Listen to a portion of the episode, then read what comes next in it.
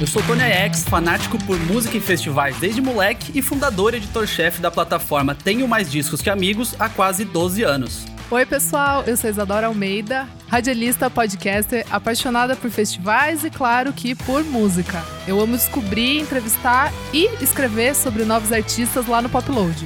E você está ouvindo aqui com a gente mais um episódio do Greencast by Heineken.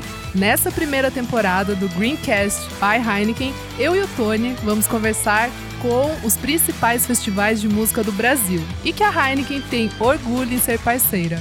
A cada episódio, você vai curtir um bate-papo com pessoas que trabalham há anos para criarem festivais e ambientes onde a música, a arte e a diversidade são verdadeiros protagonistas. A plataforma de música da Heineken traz com o Greencast conteúdo em forma de entretenimento para você que é fã de música. Nós vamos conversar com profissionais que têm muita experiência no mercado e que vão abordar temas diversos dentro do universo da música ao vivo. A gente vai falar sobre a trajetória deles até aqui e isso, é claro, inclui de perrengues, curiosidades de bastidores, até a criação de um line-up super diverso.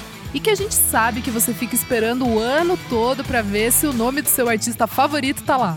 E nesse episódio nós vamos falar com o pessoal da MS, que é uma plataforma que cria aqueles festivais e eventos de música eletrônica que a gente tanto curte. A gente vai saber quem é quem vai dar as boas-vindas, é a Isadora. É isso mesmo, Tony. Quem vai falar com a gente é o Mário Sérgio Albuquerque sócio-diretor da MS Live, sócio-fundador do Espaço Arca, na Vila Leopoldina, em São Paulo, e tem em seu currículo projetos internacionais como Tomorrowland e Electric Zoo. Seja muito bem-vindo, Mário Sérgio. Obrigada por topar esse papo aqui com a gente. Obrigado, Tony. Obrigado, Isabela. Prazer falar com vocês. Obrigado, Heineken. Estamos aí, prontos para as perguntas. Bora então, bora começar então. Para começar, a gente queria que você se apresentasse, né, aqui para os ouvintes do Greencast, contando um pouquinho da história de como a música e os eventos acabaram entrando na sua vida. Ah, é uma situação engraçada, né? A gente, no meu primeiro uh, contato com a música eletrônica foi uh, em 2001. Na verdade, nem contato, mas a maneira como eu entrei no mercado da música eletrônica foi até devido a uma mudança de cidade na época, muito contestada por mim contra meus pais que queriam mudar para o interior. Na época, isso em, em, eu tinha 11 anos de idade e quando eu vi, eu estava com 17, 18 anos de idade querendo trabalhar de todo jeito na Anzu, que era um clube que existia no interior de São Paulo. Tu? Exatamente. Demais, fui muito no Anzu. pois é. é a Isadora Anzu... gravando direto de Sorocaba já. Exatamente, já no interior aqui. Estou em, estou em Itu nesse momento, Isadora. Estamos Ai, perto. que demais.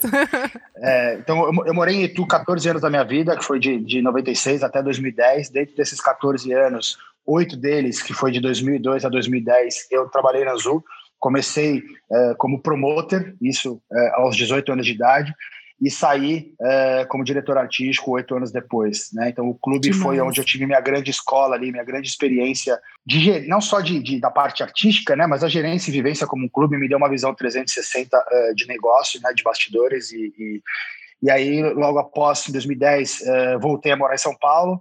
Em São Paulo, iniciei uh, meio que a carreira solo, fiz alguns projetos sozinho, como o Eric Murilo uh, na, na Daslu, uh, entre outros projetos que foram bem, bem legais na época. É, inauguramos uma agência pequena, na época, que existe até, até hoje, chamada Love Life. Fizemos ali alguns projetos bem interessantes, como Guetta no, no Guarujá, Tiesto, Hardwell, Armin em Estados das Américas, todos esses em São Paulo. E aí, logo após, uh, em 2013, saí uh, da Love Life e fui convidado pela Plus, uh, Triplus, na época, a encabeçar e startar a unidade de eventos da agência. E aí, nesse momento, uh, que eles eram agentes, né, então eles só vendiam os artistas uhum, para outros sim. players produzirem, né, a gente mudou um pouco o formato, falou, cara, a gente tem, vocês têm um artista, por que não produzir os próprios eventos, né? E aí eu entrei com eles nessa, nessa jogada em 2013. Paralelo a isso, uh, nesse mesmo momento, Maurício Soares, meu sócio, a outra metade da MS, trabalhava na IDT, né, ele também foi DJ no passado, uh, no passado mesmo, assim, na época das, das raves e tudo mais. Depois ele foi para o mercado corporativo, trabalhava na HP em Portugal e etc. E aí, através de um headhunter, ele foi convidado para também startar a operação da IDT no Brasil. A IDT que tinha projetos como Sensation na época, que tiveram uh, mais de cinco edições em São Paulo. Naquele momento, a IDT comprou a Triplus, eu estava na Triplus, o Maurício na IDT, foi quando a gente começou a trabalhar junto. Então, eu e o Maurício, desde 2014, estamos conectados aí, trabalhando juntos. E ali na Triplus, naquela época, a gente fez alguns projetos bem interessantes, como Tomorrowland, né, as duas edições. E aí, Itu, de novo na minha vida, o fato de eu ter morado em Itu facilitou muito as, a criação das alianças estratégicas ali, né? Então, desde contato com o local, como também com o prefeito, como, enfim, tudo que precisava se, se, se ter para criar um projeto da, da, daquele tamanho. Isso foi em 2015, então a gente fez, fez Tomorrowland em 2015, 2016. Nesse intervalo, uh, eu também fundei a Laroque, que é um clube de música eletrônica Super, importantíssimo. Então, fundei a, fundei a Laroque em 2015 é, paralelo a, Plus, a Tomorrowland, a tudo isso, aí fizemos o Electric Zoo em 2017. Final de 2017, saímos uh, da IDT juntos, eu, eu e o Maurício, e mais uma terceira pessoa, a Andrea, que veio a ser nossa sócia também na Arca. Naquele momento, porque os americanos, que eram donos da IDT, resolveram retirar investimentos do país, o país estava num momento ruim, né? O final do, do, do governo da Dilma, enfim, aquele impeachment, aquela confusão. Naquela época, a gente achava que o câmbio estava alto, né? Mal sabia a gente estava por. Né? É. Então, é, aquilo ali já meio que inviabilizou o projeto do tamanho do Tomorrowland, a gente acabou é, saindo da empresa. Quando a gente saiu da empresa, a gente se uniu para montar a Arca. A Arca é um, é um, é um espaço que é, gente, eu tinha achado em março de 2017 para produzir uma das propriedades da Identity na época, que é o Awakenings, que é um festival de techno alemão. É, achei a Arca, enfim, estava num, num, processo de negociação bem, bem evoluído com eles quando, quando, quando, quando saímos da empresa. Quando a gente saiu da empresa, eu falei, cara, estamos até aqui, já andamos metade do caminho, acredito no espaço, acredito no potencial, vamos montar a gente uma estrutura e, e, e, e tirar a Arca do papel? E aí foi assim que a gente uh, abriu a Arca uh, um ano depois, em outubro de 2018. A Arca está viva, vivíssima, apesar de todas as dificuldades, todas as dificuldades do momento. E aí, no ano passado, uh, quase, quase um ano de, de um ano de operação de arca, uh, eu, eu, eu, eu, também acabei saindo da sociedade do Laroque, vendi minha parte.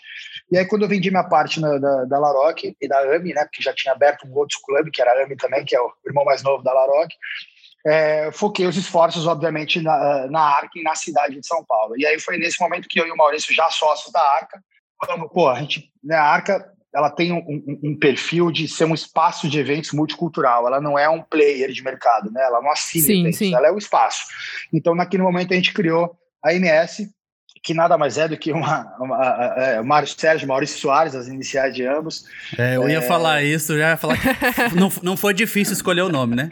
É, não, não, não foi. Então, a gente é, criou a, a, a MS também né, muito conectada com a Arca, mas sabendo que, que a gente brinca, inclusive, é que a Arca é, é, é, é, o hardware, né, e a MS é o software, né, porque a gente tem o Venue que a gente pode criar os conteúdos específicos para ela. A MS surgiu é, em 2019, fizemos alguns projetos bem legais, que foi o Circo Louco, que foi o Solomon, uh, Arrow, todos eles sold out, ou seja, a gente vinha muito empolgado e muito animado para 2020, o que a gente tinha de projeto no ano passado que infelizmente não foram realizados, uh, foi bem triste. E aí, enfim, foi dessa forma que a MS surgiu, é uma empresa, vamos dizer assim, o CNPJ é recente, mas a nossa relação, minha e Maurício, é, já vem desde 2014, então a gente é bem complementar aí em termos de perfil como sócio, e estamos só no começo. Ah, legal. Uau. Pois é, eu pegando esse gancho que você falou aí, você falou, e eu gostei dessa definição de hardware e software, porque eu trabalho com jornalismo há 12 anos, mas eu sou formado em informática, então, então eu me, me identifiquei. É, agora, é legal o lance de vocês, de vocês poderem fazer isso, porque além de tudo, Muitos eventos de música eletrônica, muitos eventos de música em geral, mas principalmente na música eletrônica, tem como objetivo é, colocar as pessoas como protagonistas, né? Os fãs como protagonistas. É, Fala-se muito de experiência, mas Sim. não é tão fácil quanto parece, né? Às vezes a pessoa. Há, festivais que a gente vai e coloca uma pequena ativação e acha que está fazendo uma experiência revolucionária, que não é o caso de vocês. Vocês colocam as pessoas como protagonista no centro da movimentação toda e tal. E é um desafio, óbvio, né? Como é que é para vocês não cair no óbvio e fazer aliar curadoria com experiência e com o relacionamento das pessoas, para todo mundo ir? É, você falou que todos os eventos deram sold out, né? Eu também vou fazer Sim. uma pergunta logo, logo em seguida a respeito disso, mas primeiro eu queria saber isso: como é não cair no óbvio para que as pessoas falem, não, realmente, lá eu tenho uma experiência diferenciada? Acho que a gente, ao, ao, ao, ao longo desses anos, né, a gente queira ou não, sempre teve também a imagem atrelada a esses grandes festivais, a esses grandes projetos de sucesso. Então, isso, sem dúvida, nos ajuda a ter credibilidade para que o público acredite nos nossos projetos. Né? Então, o que a gente vem, vem é, enxergando na, na, na, na, evolução dos eventos, nem, quando eu digo eventos, é nem só da música eletrônica. Né? Acho que de 2015 para cá, nós tivemos uma uma curva de aprendizagem muito grande em termos de evento, né? Assim, fazendo um paralelo aqui, é, não tanto do fã, mas assim, se você olha os eventos antes de 2015 e o que aconteceu nos eventos após Tomorrowland, a régua né, de exigência sobe muito, né? Desde uhum. entrega de produção final, como também, é, como também de, de, de curadoria, etc. Então, é, somado todos esses fatos, assim, a Laroque para mim é um grande case, porque lá é um lugar também que a gente sempre prezou muito pelo, pelo, pelo pelo bem-estar, né, pelo serviço, pela qualidade. A pessoa, a cultura clube por um determinado momento no, no, no Brasil, ela se perdeu. Né? É, você teve um boom dos eventos itinerantes, né? Então, de 2014 para frente era só, 2013 para frente era só evento itinerante. Clube acabou. O legal das pessoas era ir de evento para evento em lugares distintos, mas sempre você tinha o fato novo do local, do local diferenciado, da estrutura diferenciada, etc. Mas o serviço, né, a forma como o cliente era abordado, etc., sempre foi muito deficitário. Então foi aí que a gente começou a querer é, unir, né, como se fosse um requinte de um clube, de um espaço é, fixo, porque a gente sabe das dificuldades que é eventos, uh, eventos itinerantes, né, que você tem que montar do zero. Às vezes você não consegue propor, uh, proporcionar a mesma, a mesma, a mesma qualidade do que um local fixo que está ali e foi preparado para aquilo. Então a gente sempre tenta trazer é, essa, essa, essa experiência, que também virou uma palavra super clichê, né? mas a gente sempre tenta Sim. criar elementos que, traz, que trazem é, diferenciais perceptíveis. Né? Então, é, desde a questão do relacionamento com, as pessoas. Né? Hoje em dia a gente entende um público que é muito diferente de 5, de 10 anos atrás, muito mais exigente, muito mais que, é, participativo. Né? A rede social ela deu voz às pessoas de uma forma que antes não se existia. Então hoje você é facilmente cancelado ou idolatrado uh, em um dia, em um evento, em uma. Em um, né? Então, assim, a gente tenta e ainda está numa fase uh, de, de, de, de, desenvolvimento de novas uh, ferramentas e mecanismos de comunicação através de aplicativos próprios que não se dependa de rede social e que você consiga ter uma comunicação direta com o seu uh, cliente. Eu acho que essa é uma grande é, uma, é, um grande diferencial que a gente tem e quer melhorar ainda mais é de fato que todos os nossos clientes e as pessoas que compram o ingresso dos nossos eventos de alguma forma elas tenham aquele pertencimento e que, e, e que se sintam empoderadas em poder opinar, seja através de avaliações, seja através é, de, de, de, uma simples pesquisa, mas enfim, dar voz de fato ao cliente, porque o que a gente vê muito a reclamação, principalmente em eventos de grande porte, é que assim, a partir do momento que você comprou um ingresso e entrou no evento, ninguém mais quer saber se sua experiência, se o banheiro tinha fila, se o bar estava aquilo, se a, gelada, se a bebida estava gelada. E aí o que você vê pós esses grandes eventos são o quê? São críticas de jornalistas dizendo, ah, o evento, isso, isso, mas o cara no evento seguinte ele vai lá e compra o ingresso e vai enfrentar os mesmos problemas. Sim, né? é Então isso é, isso é um mood do produtor de evento brasileiro, que é algo que a gente de fato não quer ser igual. A gente realmente quer uhum. ser diferenciado, é, tanto pela é, pela curadoria, e quando, aí, quando a gente fala em curadoria, a gente né, fala na, na, pergunta futura, mas é, com conteúdos que, que façam sentido e que sejam inovadores e que não sejam mais do mesmo, e que não seja a formulinha do sucesso que se sabe que é o artista A vende ingresso e que o B vende ingresso, então vamos nele que é jogo ganho. Não, a gente de fato aposta, a gente de fato tem o dever de alguma forma educar ou de não, é, não gosto da palavra educar, mas a gente, como, como formador de opinião, né? Ou seja, o que, os eventos que a gente faz, o conteúdo que a gente traz, a música que a gente apresenta, de alguma forma, é o que a gente acredita e acaba ditando é, uma tendência aí, acompanhando uma tendência é, de fora e tudo mais. Então, acho que tanto. E aí, quando a gente fala em experiência, voltando nisso, algo que é muito forte na, é, em mim, né? Eu fui como no Tomorrowland, eu fui diretor de produção, então a produção é uma das minhas responsabilidades. É assim, é, é, é a experiência audiovisual, é o, é, é, é o, é, a, é, o, mapa de luz, é o, o show de, de visuais, etc. Isso é algo também que a gente não economiza.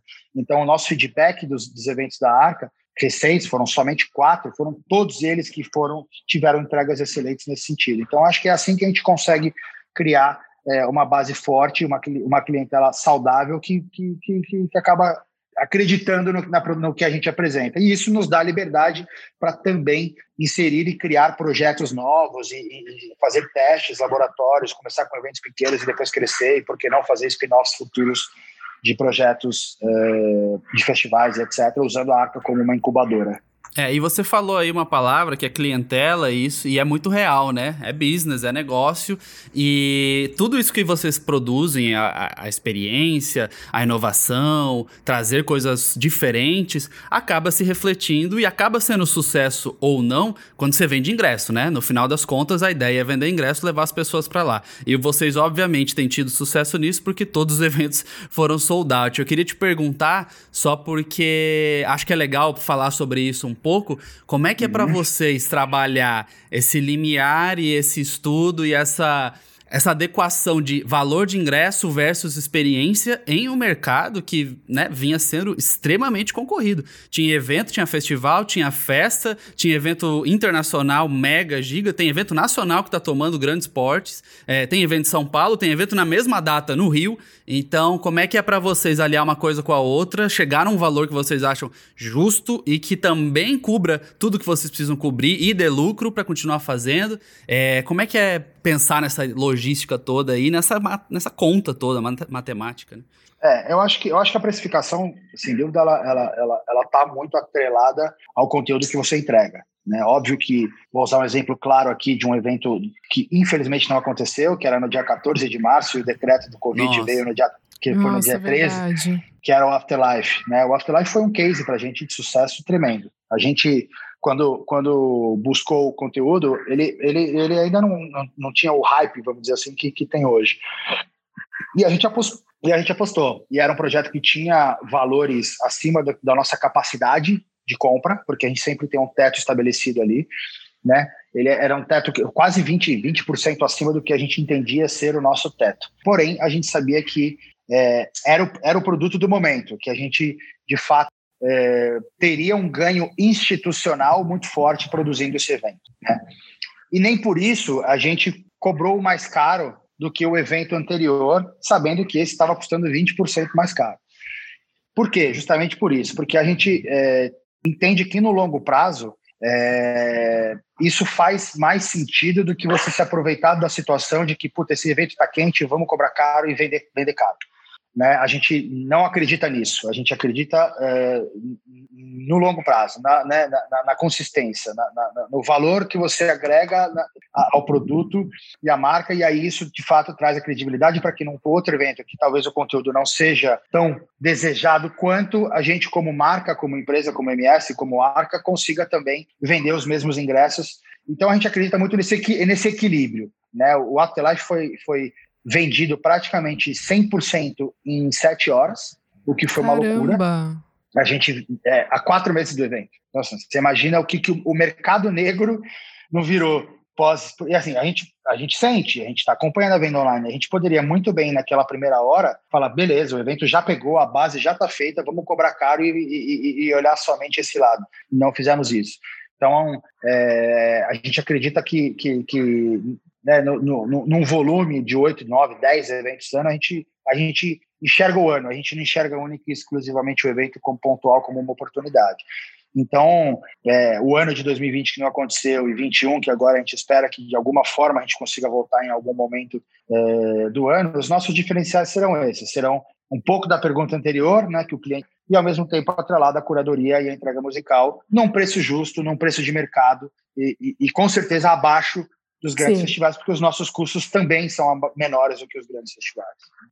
E, Mário, voltando um pouco que você falou, né, sobre essa cultura de lá por 2013 as coisas começaram a mudar um pouco. Eu vivi muito isso, né? Eu tinha essa cultura de ir em balada em São Paulo e daí depois começaram as festas, festa itinerante, é, meio que umas labels de música eletrônica aqui no Brasil começaram a se formar e começaram a produzir em lugares diferentes. Foi esse boom, né? Todo mundo se divertiu, mas acho que agora é, sei lá, até o ano retrasado, 2018, 2019, eu acho que voltou mesmo um pouco dessa cultura, né, de começar talvez a estabelecer alguns lugares fixos. É, você falou sobre essa experiência de trazer, né, para empoderar o, o, o, cliente e, enfim, eu queria saber como que você enxerga isso para o futuro, a partir, né, de, do, do, próximo ano, ou como que você, como que você acha que vai ser? Você vai ter uma nova onda de de baladas ou as festas? Como que você acha que vai se movimentar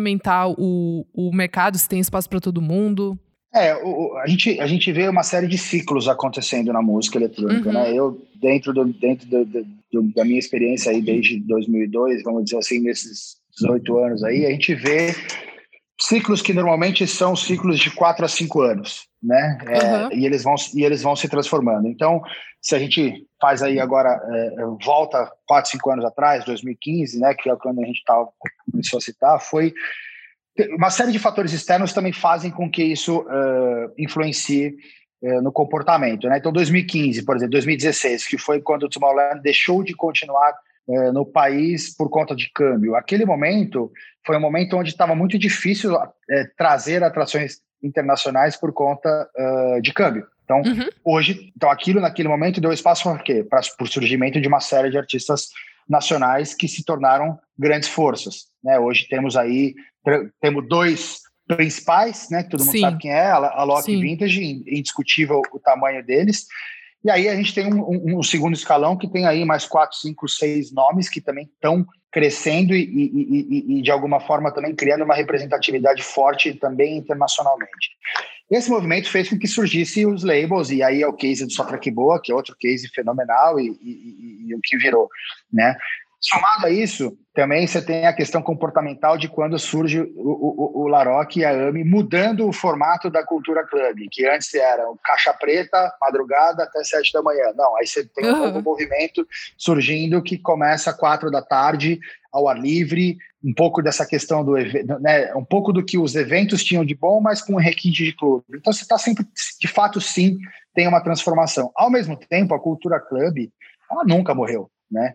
É, e foi aí, foi um pouco em cima disso que a gente apostou na Arca, né? Um galpão completamente diferente é, em termos. Se você olha para cases do mundo inteiro, você tem o Gas Holder, no, é, é, o, Gas Holder lá em Amsterdã, que é onde aconteceu o Awakening, você tem o Printworks uhum. em London, você tem o Victoria Warehouse em Manchester, você tem uh, o NDSM em Amsterdã, você tem, você tem lá em, Brooklyn, no, em Nova York o Brooklyn Mirage, você tem uma série de, de, de, de, de cases é, de espaços pós-industriais ocupados que também criaram uma cena forte. Então, você tem esse movimento também de alguma forma acontecendo aqui no Brasil. A gente como arca, como evento, mas você também Total. vê na cena, uhum. você também vê na cena mais underground uma série de movimentos acontecendo, como com as ODD, com a Caps Lock e tantos outros projetos Super. mais é, e nichados, também locais né? nichados, mas que também nesse, nesse, nesse formato é, de galpões. Então, acho que é o que a gente o que a gente espera na continuidade né, do, do, do mercado, obviamente que um, um, ano sem evento muda muita coisa. Né? Eu não sei, é, todo mundo tem dúvidas de como o mercado vai voltar, porque as pessoas uhum. ficaram um ano sem festas. O quanto isso de Total. fato ainda é, o, o, quanto de fato isso ainda é algo, porque antes, antes você se falasse para todos nós, né, que vivemos e curtimos isso, você vai ficar um ano sem ir em festa. Imagina, isso não existe, tá louco? Isso faz parte da minha vida. E agora todo mundo viveu um ano sem isso na sua vida. Ok, tiveram as clandestinas, que, né, eu prefiro não comentar, mas é, de fato as pessoas mudaram a percepção de valor. Puta, isso é realmente tão importante para mim, né?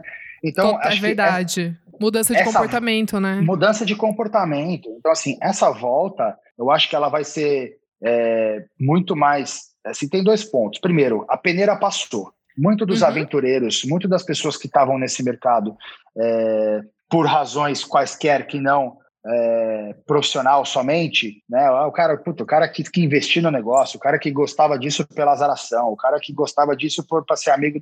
Esses caras todos saíram do mercado, definitivamente. Então você tem uma triagem muito grande, você tem uma, uma passada de peneira que sobra players consistentes. Esses players consistentes, de alguma forma, se não forem inteligentes a ponto de se organizarem na questão de agenda e, e, e condensar tudo num, num, num, calendário curto, as pessoas vão escolher. O cara falou, pô, eu fiquei um ano sem evento, para que, que eu vou em quatro Total. festas seguidas? O cara vai escolher uma para ir. Os cara, entendeu? Então, acho, acho que a, a, a, tem uma mudança de comportamento. Acredito que a gente vai ficar dependente de, de, conteúdo nacional ainda por um bom tempo, porque, primeiro, você tem uma demanda reprimida lá fora na Europa, que o artista tem que cumprir as agendas e as demandas e tudo lá. Aí você tem a incerteza sim, sim. De, de, como o nosso país está se comportando diante da pandemia e o quanto isso tudo é, gera insegurança para um artista pegar o avião e falar, não, eu vou tocar no Brasil. Então, acho que a gente ainda vai ter um tempo aí de, de, de, pelo menos mais um ano e pouco, que a gente vai ficar dependendo de, dependente de conteúdo nacional. Dependente de conteúdo nacional significa que você, de alguma forma, está fortalecendo de novo a cena nacional fortemente. Então, é, eu acho que vai ter esse período aí de maturação, de transformação e etc., mas que eu, eu, eu acho que não muda a, a, forma. Acho que a forma ela sim, continua sim. ainda, sim. né? Mas, mas musicalmente sim terão novos estilos, porque durante o período de pandemia foi um ano onde o consumo de streaming aumentou, porém o consumo de música club que a gente chama pista diminuiu. Sim.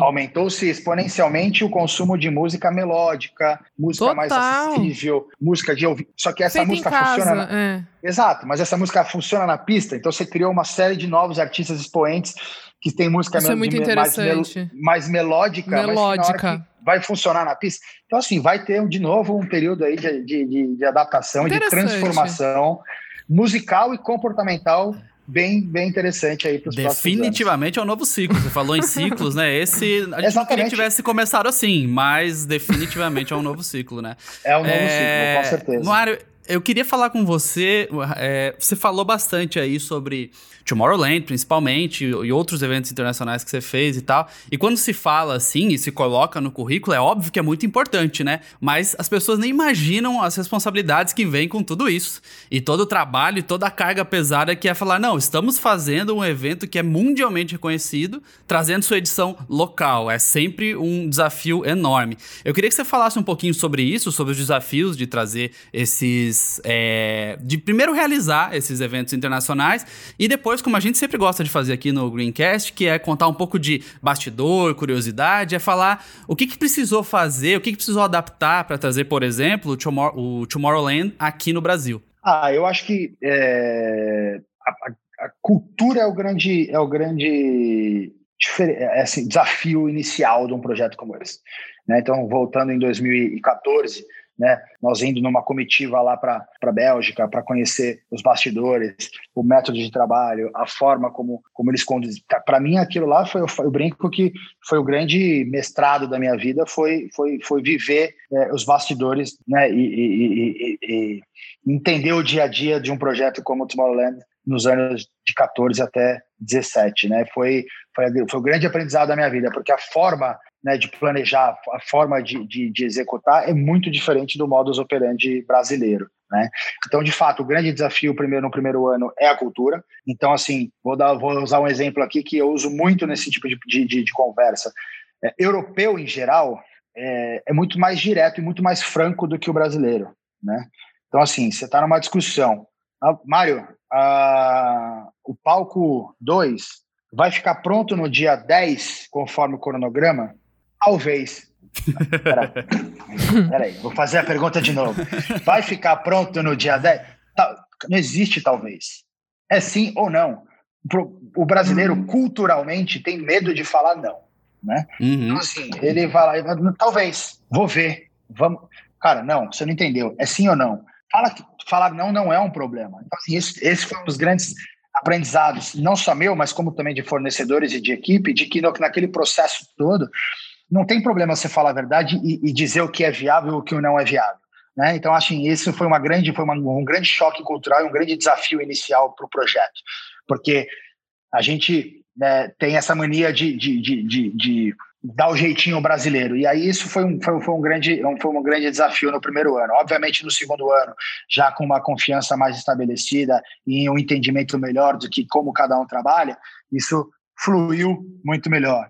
Né? Então, assim como também as adaptações de fornecedores, né? a gente no Brasil tem uma, tem uma, uma gama de fornecedores muito menor do que na Europa. Na Europa, vou dar exemplos. Na Europa, se você está na Bélgica e quer contratar um sistema de som, se a Bélgica não tem aquele específico, a França é, é duas horinhas de caminhão, a Holanda é meia hora de carro. Então, assim, você tem uma, uma, uma infinidade de opções de fornecedores, o que, o que torna o mercado mais competitivo, o que torna a mão de obra mais é, é, especializada, enquanto aqui a gente vive dependente de um ou dois fornecedores. Esse um ou dois fornecedores ele não tem é, a mesma a mesma vamos dizer assim a mesma uh, gana de, de, de, de, entregar o melhor possível porque ele sabe que você está dependente dele. Então você tem um equipamento que não é o top de linha o, o, o, o, o funcionário não está nem aí que ele não fala inglês e que o gringo precisa entender ele é, sabe? Então, assim, quando isso tudo, isso é, é, é, são bastidores que de fato ninguém vê e que faz com que o evento custe mais caro, porque, porque você, não tem, você não tem oferta. Então, assim, você tem uma série de, de, de desafios nesse sentido, assim como também adaptações é, da linguagem, né? Uma, vou dar um outro exemplo besta, uma simples medida, né? O americano trabalha lá com polegadas, aqui é metro, aí chega um projeto, o cara não sabe ler o, o projeto, uhum. não consegue. Então, assim, isso tudo é bastidor de, de, de de evento que, que é, que é, bem, que é bem, bem interessante, entre, entre tantas outras. é, aí que é que o nosso tempo é curto, senão eu ficaria aqui falando horas. então, Mário, já engatando aqui, a gente já, já virou clássico no Greencast, sempre é, a gente comentar um pouco sobre histórias é, incríveis que aconteceram durante esses anos com artistas ou com é, produtor gringo, né, empresário, sei lá. É, momentos especiais que você teve trazendo um artista que você admira muito e descobrindo que ele não é tão legal, ou ao contrário, você cria uma relação com o artista. Enfim, esse é o momento da, das fofocas, né? Para você contar um pouco sobre perrengue, sobre esses momentos especiais. Conta pra gente, Mário, quais são os momentos mais incríveis da, da sua carreira, se isso é, é possível, isso, né? E só pra deixar claro, Isa, que a, a barra tá lá em cima. Exato. Então a gente quer saber as histórias, boas, ruins, de dar risada. Ah, tem algumas, assim, eu vou, já pegando o gancho do Tomorrowland, no primeiro Tomorrowland a gente teve uma situação muito engraçada, que foi um perrengue louco, que, assim, fora aquele que você, aquele que você nunca, nunca na vida conseguiria prever. Por exemplo, Aí, a gente chegaram, gosta disso. É esses, esses que a gente gosta. Por exemplo, chegaram os containers do palco principal em Santos, porque eles vêm de navio, né? É, e aí a gente com um cronograma super apertado, de montagem, né? Super apertado no sentido de, puta, esse dia acontece isso, né? Uhum, super. É, era uma semana para montar o palco principal, a estrutura, a ferragem. Nesse caso era uma empresa belga chamada Stageco e essa empresa mandou os equipamentos, os, os, os, os, scaffoldings, né? Que a gente chama, tudo chegaram em Santos, tal, beleza, tá vindo embora, chegou, chegou. Brasil, alfândega, né? Aquela coisa demorada, já foi praticamente um dia e meio além do, do previsto para desembaraçar a carga para sair do corpo. Beleza, saiu, a hora que sai. Não sei se vocês lembram, em 2015 teve um incêndio em Cubatão, em uma dessas refinarias. Nossa, sim! Pois é, esse incêndio fez com que eu, esse incêndio, esse incêndio fez com que o nosso caminhão, os nossos 23 caminhões ficassem presos na Anchieta.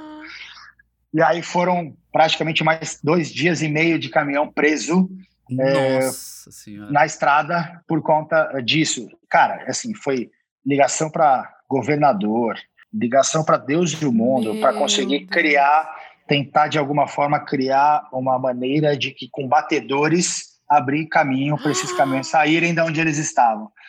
Né? Então, assim, isso fez com que demorasse cinco dias, mais um, um e meio, ou seja, a semana que a gente tinha para montar o palco, o palco nem chegou. Né? Então, essa foi uma das coisas que, obviamente, não sai na mídia, mas que, puta, de repente, quando chegou, quando a gente viu na madrugada, assim, chegando os caminhões, foi euforia máxima. Foram quatro dias ali de 24, quatro horas, 24 horas virada montando time, montando time extra, né? Porque você tem limite de carga horária de trabalho. Então a gente Sim. tem que montar, sair contratando é, é, riggers locais para poder fazer os night shifts e etc. Cara, foi uma loucura. Isso no lado da produção. No lado artístico tem uma, putz, um monte de histórias que eu sou muito fã. Eu tenho dois artistas que, que são muito emblemáticos na minha carreira profissional, que é o Eric Morello e o Steve Angelo, né? São dois artistas que desde sempre, desde 2008, 2009, eu, eu, eu, sempre que existiram tours no Brasil com eles, eu estava de alguma forma envolvido. Então, ah, tem algumas demais. Tem algumas histórias. A última, a última tour do Steve Angelo, por exemplo, em 2017, cara, foi super legal. Foram seis shows e, e, eu viajei com eles do início ao fim no jato, junto e tal. Então você acaba criando né, uma relação e vendo um lado uh, do artista que normalmente no dia a dia uh, não se vê, né? Então foram puta, histórias super bacana, um cara super família ali falando com, com a filha no FaceTime, etc. Assim como também com o Eric Murilo, que infelizmente todo mundo sabe aí morreu no ano passado, né? Que é um cara que também tem infinitas histórias. É, bom, o Steve Angelo voltando mais uma, em 2009, na Anzu, aniversário da Anzu, ele tocando no Eu clube. tava lá. Pois é, ele tocando lá, ele, ele tocando, ele, ele tocando, ele tocando, ele tocando, ele não parava de tocar, ele não parava de tocar. O empresário dele falou: Cara, eu preciso ir embora, eu quero ir embora, eu vou amanhã pra, eu, quero, eu, tenho, eu, tenho, eu tenho um voo para a Suíça amanhã. E aí o Steve olhou para mim e falou: Manda ele embora. Aí eu mandei ele embora. Ele falou: a vida, a vida dele tá comigo, o fone e o pendrive. Aí ele foi embora. Na hora que ele foi embora, ele falou: Chama uma tequila, chama uma garrafa de tequila, tomar tequila no bico. E aí tinha a, a, a, pista externa, né? Que tava o Mora tocando na pista externa. Sim. Ele já foi para a pista externa, começou a tocar com o fone do Mora, falar no microfone com, é, com, assim, com, com, CDs do Mora, que foi embora meio-dia de lá. Então, assim, tem umas histórias bem interessantes. Mesma coisa com o Murilo. O Murilo, uma vez tocando no Café da La Musique no Guarujá comigo em 2011. Também tinha um outro show. Foi, tem que ir embora, tem que ir embora, vamos embora. Vamos entrar no carro. A hora que ele foi entrar no carro, era uma X6 com um porta-mala automático, motorista coitado, pegou o porta-mala e baixou, Nossa. quebrou Ai. a suspensão, porta-mala não fechou, porta-mala não trancava. Aí como é que vai embora com, com, com, com, esse carro? Não, vou no outro carro. Aí bota ele no outro carro, numa caravan, chega na caravan, nessas Chrysler, né? O cara sai na Chrysler, dá 10 minutos eles me ligam, viu? O motorista tá com sono, pelo amor de Deus, esse cara não vai dirigir esse carro nem a um. Aí sai correndo eu do evento e pego a Caravan, Chrysler, lá, esses sete lugares gigantescos, da empresa de motorista, fala pro cara, sai, entra no carro e volta dirigindo até São Paulo. Meu Deus. Então, assim, tem muita história. tem muita história. Tem muita história e é o gancho perfeito para fazer minha última pergunta, porque infelizmente o tempo está acabando, a gente poderia ficar falando mais aqui sobre essas histórias todas, mas claramente organizar eventos não é uma tarefa muito fácil, né? Você já deixou isso não. bem claro aqui. E obviamente, quanto mais ajuda, melhor. Então, vocês têm uma sociedade, vocês têm pessoas pensando, vocês têm funcionários, mas vocês têm uma marca como a Heineken que está ajudando e apoiando e que é fundamental para que não só apenas saia do papel, como se desenvolva de forma saudável o seu projeto e continue acontecendo, né? Para você, qual é a importância de ter uma marca mundialmente conhecida e que dá essa força para vocês para realizar esses eventos todos? Cara, eu, bom, primeiro que eu sou um consumidor de Heineken. Somos né? todos. Ferrenho, ferrenho, ferrenho. Então, para mim, sempre, sempre também tem, tem um lado emocional aí envolvido em querer ter a Heineken comigo, né? Então, mas sem dúvida nenhuma, é, é, é, se a gente voltar das primeiras perguntas na questão da, da, da precificação dos ingressos, né? Uhum. Sem dúvida nenhuma, é importante você ter em projetos como esse e conseguir ter mentalidades como essa, né? Desde que suportado e desde que apoiado por, por uma marca como a Heineken. A Heineken, é, o, grande, o grande prazer de trabalhar com eles é justamente o fato de, de, de, de junto querer pensar em, em, em, situações, em propostas, em ativações, em fora da caixa, né? Fora do, do da simples da, da, simples ativação. Acho que a Heineken ela tem essa presença uh, mundial né, em eventos uh, como Champions League, Fórmula 1 e tantos outros que de alguma forma ela também legitimizam e chancelam o seu evento. Né? Então a gente sabe o quanto a Heineken também é criteriosa no que participar. Né? Então ter a Heineken conosco traz também uma credibilidade para nós e para o mercado e para o cliente final em saber que uh, a Heineken não, não, não aposta em, em, em projetos é, quaisquer, né? Ela precisa estar segura e, e, e, onde, onde, onde estar junto. Então, sem dúvida, para nós, os próximos anos, os próximos dois anos, nos quais a gente pretende aí realizar diversos eventos é, memoráveis, vai ser um prazer é, estar tomando uma Heineken. É, falamos isso aqui em outro episódio. Várias lembranças que a gente tem em eventos bebendo Heineken e a saudade só aumenta, né? Mário Sérgio, muito obrigado por estar aqui com a gente nesse episódio do Greencast. É um prazer. É muito legal a gente estar tá tendo essas visões todas de festivais e essa tua é bem diferente é, do que tá, né, do modelo tradicional de festival, porque você tem espaço, você tem festa, você tem evento internacional, evento nacional, história incrível. Então, muito obrigado por compartilhar tudo aqui com a gente, cara. E Mário, para finalizar, você tem redes sociais? Quer deixar para o pessoal onde que o pessoal encontra a MS? Enfim, deixa aí o serviço para os ouvintes do Greencast. É, MS, uh, o Instagram da MS é m-s.live. Uh, o meu pessoal, Mário Sérgio Albu, abreviação do meu sobrenome é Albuquerque. E do meu sócio, Maurício Soares, é Mal Soares. Também todos estão aí, Instagram, LinkedIn, Facebook, Twitter e tudo mais. obrigado, Tony. Obrigado, Isadora. Espero vê-los na pista em breve. Sim, sim, Esperamos todos. todos. obrigado, pessoal. Obrigado. Valeu. Bom, pessoal, chegamos ao fim de mais um Greencast. Muito obrigada por acompanharem esse papo aqui com a gente. Valeu, pessoal! E no próximo episódio a gente vai conversar com o pessoal que faz bonito quando o assunto é criar experiências em lugares fugindo do óbvio aqui no Brasil. Tudo isso com muita música alternativa de qualidade. É isso mesmo, Tony. Vamos descobrir tudo sobre eles no próximo episódio. E para você acompanhar tudo que rola no nosso universo Heineken, segue lá, HeinekenBR. Boa! Então é isso. Eu sou o TonyX, um abraço e até a próxima. E eu sou Almeida Dora. Um beijo e até a próxima.